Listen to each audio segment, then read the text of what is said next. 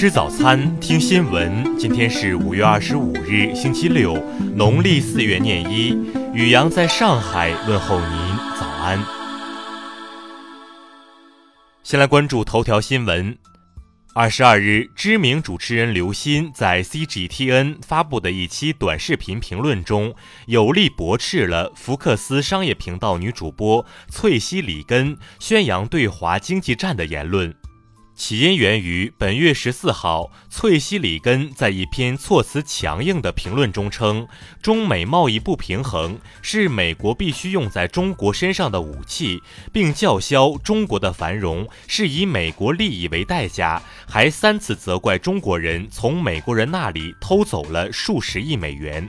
对此，刘鑫表示，翠西在评论中宣泄的尽是情绪和指责，没有实质依据。任何一个不明真相的美国人听完他那席话，也许都会捏拳砸墙。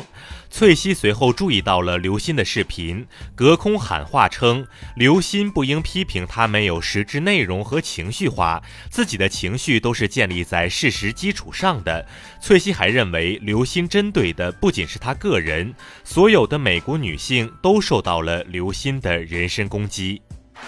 再来关注国内新闻。发改委近日发布的关于完善风电上网电价政策的通知提出，自二零二一年一月一日开始，新核准的陆上风电项目全面实现平价上网，国家不再补贴。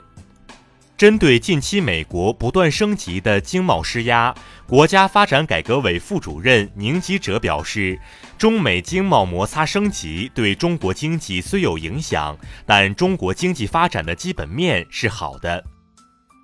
今年前四个月，全国快递业务量完成一百七十点七亿件，同比增长百分之二十四点八。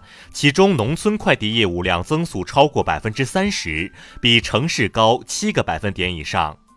教育部日前发布紧急通知，要求各地加大对高考移民的综合治理，严禁高中生人籍分离，不得招收借读生。截至目前，贵州珍丰船只侧翻事故已造成十人死亡、三人失联，十一人经消防救援生还，另有五人生还并自行回家。中央扫黑除恶督导组要求云南省委组织精干力量，把孙小果案办成铁案。目前，全国扫黑办已将该案列为重点案件，实行挂牌督办。中国航空运输协会昨天发布声明称，B737 MAX 八飞机停飞和延迟交付，对中国航空公司生产运行等方面均造成重大损失，将积极支持和协助会员企业向波音公司索赔。日本媒体昨天报道称，中国公务船连续四十三天在钓鱼岛毗连区航行。与留有记录的2012年9月以来的最长连续天数记录持平。再来关注国际新闻，英国首相特蕾莎梅宣布将于6月7日辞去英国保守党党首职务，保守党将于6月10日开启一周的领导权争夺战，在选出新任党魁后，他将正式卸任。据外媒报道，当地时间二十四日，巴基斯坦一清真寺发生爆炸，造成两人死亡，十二人受伤。事发时，信众正在祈祷。据印度媒体报道，印度古吉拉特邦一家培训中心二十四日发生火灾，造成至少十五名学生死亡。美国国会众议院议长佩洛西当地时间二十三日表示。众议院民主党会对特朗普的不当行为继续展开调查取证，但是目前不会启动弹劾总统程序。五年一次的欧洲议会选举，二十三日至二十六日在欧盟二十八个成员国举行，选民将投票选举七百五十一名议员，组成第九届欧洲议会。为应对婚姻观多样化，日本政府将变更表述。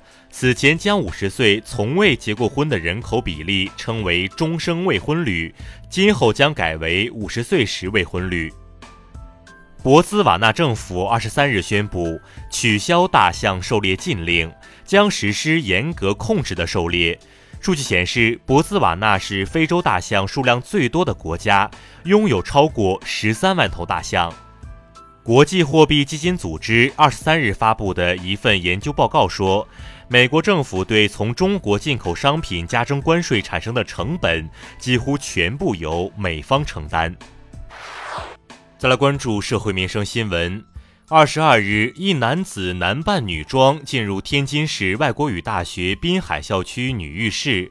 当地官方昨天通报称，涉事男子肖某曾被相关司法精神病鉴定部门鉴定为异性症，已对其进行司法精神病鉴定。二十三日，吉林松原宁江市一幼儿园发生保育员体罚幼儿事件。当地教育部门通报称，已对幼儿园做关停取缔，目前警方正在做进一步调查。昨晚，南京市秦淮区汉中路八十九号金鹰 A 座楼顶失火，目前火势已得到初步控制，暂无人员伤亡报告，起火原因及直接经济损失正在调查统计中。近日，一位在剧组工作的年轻小伙携带了二十二枚空包弹，准备乘火车从上海前往义乌，但刚进火车站就被铁路警方查获。目前，该男子已被刑拘，其携带的空包弹也已被缴获。近日，河南平顶山一男子进入一名七十二岁老人家中，亮出腰间刀具向其要钱，之后下跪求老人可怜可怜自己，称没钱吃饭。在抢走老人身上一百四十元后去赌博。目前，男子被刑拘。先来关注文化体育新闻。昨天，中国篮协官方宣布。首钢男篮主帅亚尼斯将出任中国男篮助理教练，辅佐主帅李楠带领中国男篮备战及征战男篮世界杯。西班牙人俱乐部昨天发表官方公告称，中国球员吴磊肩部手术成功，未来将需要六到八周的休息时间。因涉嫌传播淫秽色情信息，晋江文学城二十三日被北京市扫黄打非部门查处，当日相关频道被责令下架，并停止更新原创分展十五天。经典绘本《老虎来喝下午茶》作者朱迪斯·克尔于二十二日在英国的家中去世，享年九十五岁。以上就是今天新闻早餐的全部内容。请微信搜索 xwzc 零二一，也就是新闻早餐拼音首字母再加数字零二一。如果您觉得节目不错，请在下方拇指处为我们点赞。一日之计在于晨，新闻早餐不能少。咱们明天不见不散。